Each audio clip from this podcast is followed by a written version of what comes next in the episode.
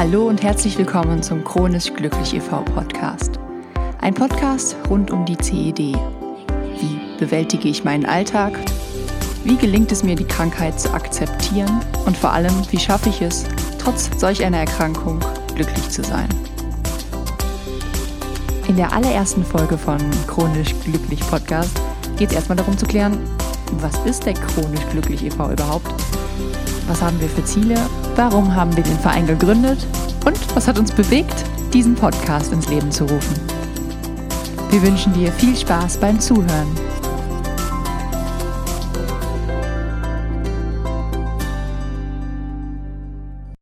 Hallo und herzlich willkommen zur allerersten Folge des Chronisch Glücklich Podcast. Chronisch glücklich.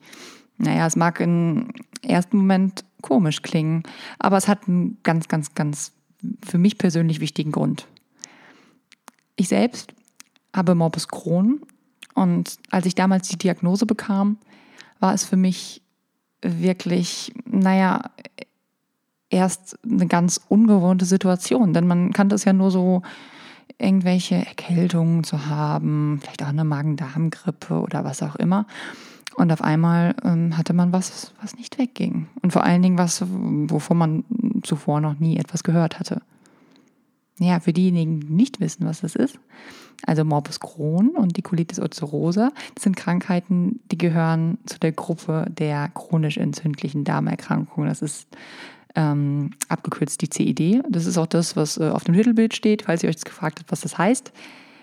Diese Erkrankungen treten schubweise auf und ja, mit ihnen einhergehen meistens auch noch ähm, ja, unterschiedlichste Begleiterkrankungen.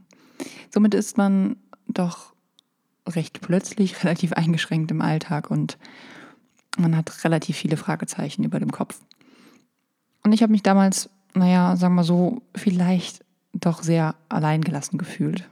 Auch wenn ich einen sehr guten Arzt an meiner Seite habe, aber der kann es gar nicht so leisten, jemanden in so einer Situation abzuholen.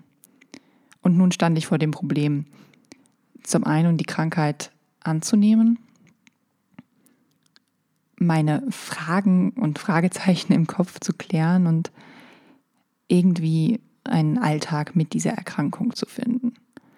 Und bei meiner Recherche und der Auseinandersetzung mit der Erkrankung ist mir recht häufig aufgefallen, dass, dass viele Dinge und, und, und Veröffentlichungen sehr depressiv sind, sehr destruktiv. Und das hat mich nicht gerade aufgebaut. Und dann sagte ich, okay, gut, ähm, da muss ich jetzt selbst dran. Dann muss ich irgendwie selber für mich einen Weg finden, wie ich damit zurechtkomme und wie ich auch, naja, meine gute Laune wieder zurückbekomme, denn eigentlich bin ich gar nicht so ein Grieskram. Und genau das ist halt der Grund, warum ich damals im Jahr 2015 ein, angefangen habe, einen Blog zu schreiben. Es fing an, dass ich einfach nur mal hm, meine Wochen so runtergeschrieben habe, was habe ich erlebt, was ist mein Alltag mit der CID, vor welchen Herausforderungen stehe ich. Und es hat mir richtig Freude bereitet und ich habe gemerkt, dass es auch Anklang findet. Und deshalb jetzt noch die Ausbaustufe, dieser Verein. Und genau dieser Verein hat sich wegen zum Ziel gesetzt, an einer CED erkrankte Person durch ja, gezielte Maßnahmen, Angebote, Projekte dabei zu unterstützen, eben den Alltag besser bewältigen zu können und dadurch eine höhere Lebensqualität zu erreichen. Denn ich finde, es ist ganz wichtig, dass man nicht nur den Stempel krank auf der Stirn hat und vielleicht auch im Herzen, sondern dass man es weiterhin schafft, glücklich zu sein, für sich selber einen Alltag zu finden, egal wie scheiße es manchmal ist, Entschuldigung, auf Deutsch gesagt. Und egal wie viel Ängste einen vielleicht bewegen, irgendeinen kleinen Fitzefatzen gibt es, der einem hilft, ein bisschen Glück zu finden. Und genau das ist, was ich mit dem Verein bezwecke, dass wir insbesondere vor allem kurz nach der Diagnosestellung ähm, Betroffenen äh, helfen möchten, diese Herausforderung, vor der ich auch damals stand, eben die Erkrankung und, und die Auswirkungen anzunehmen und damit eben einen neuen Alltag zu finden. Und naja, man kann so sehen, dass wir eigentlich möchten, ähm, dass wir vor allem, wenn die Lebensqualität sehr stark eingeschränkt ist, wir vielleicht ein bisschen helfen können, ähm, euch selber zu helfen oder euren Angehörigen. Ich weiß ja nicht genau, wer gerade meiner Stimme lauscht.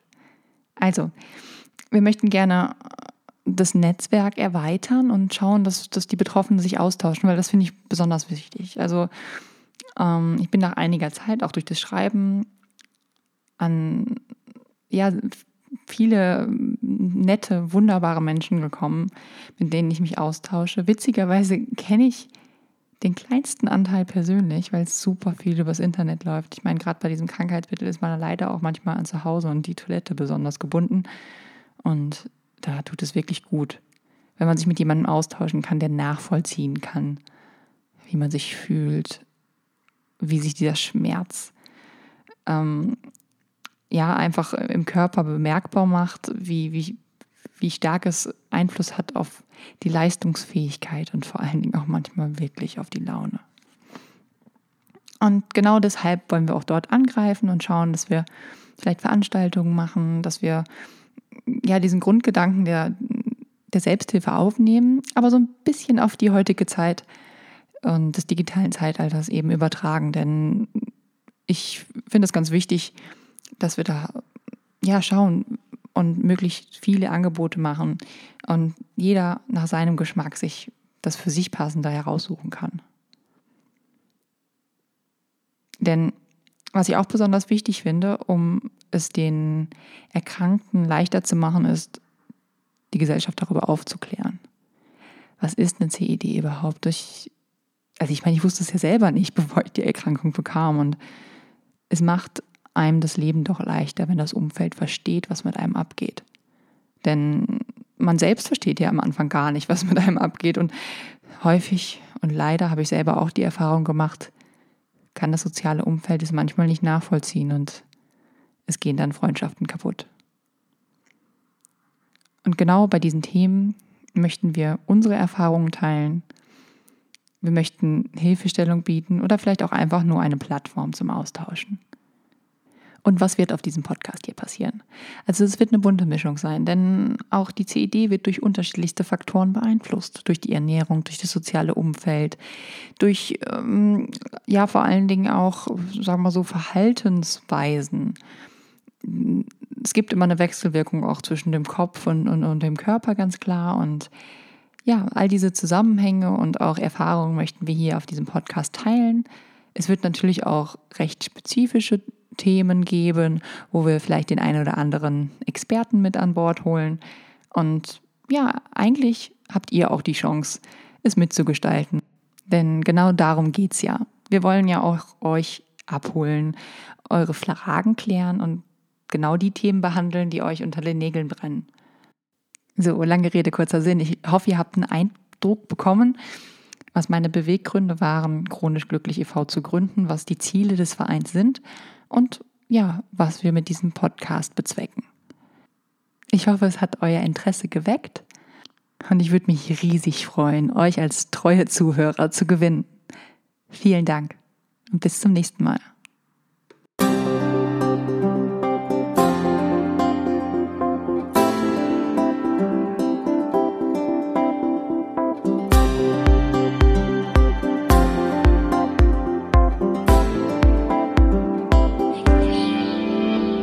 Das war eine Folge des Chronisch Glücklich Podcast. Hast du Fragen oder Themenvorschläge für diesen Podcast?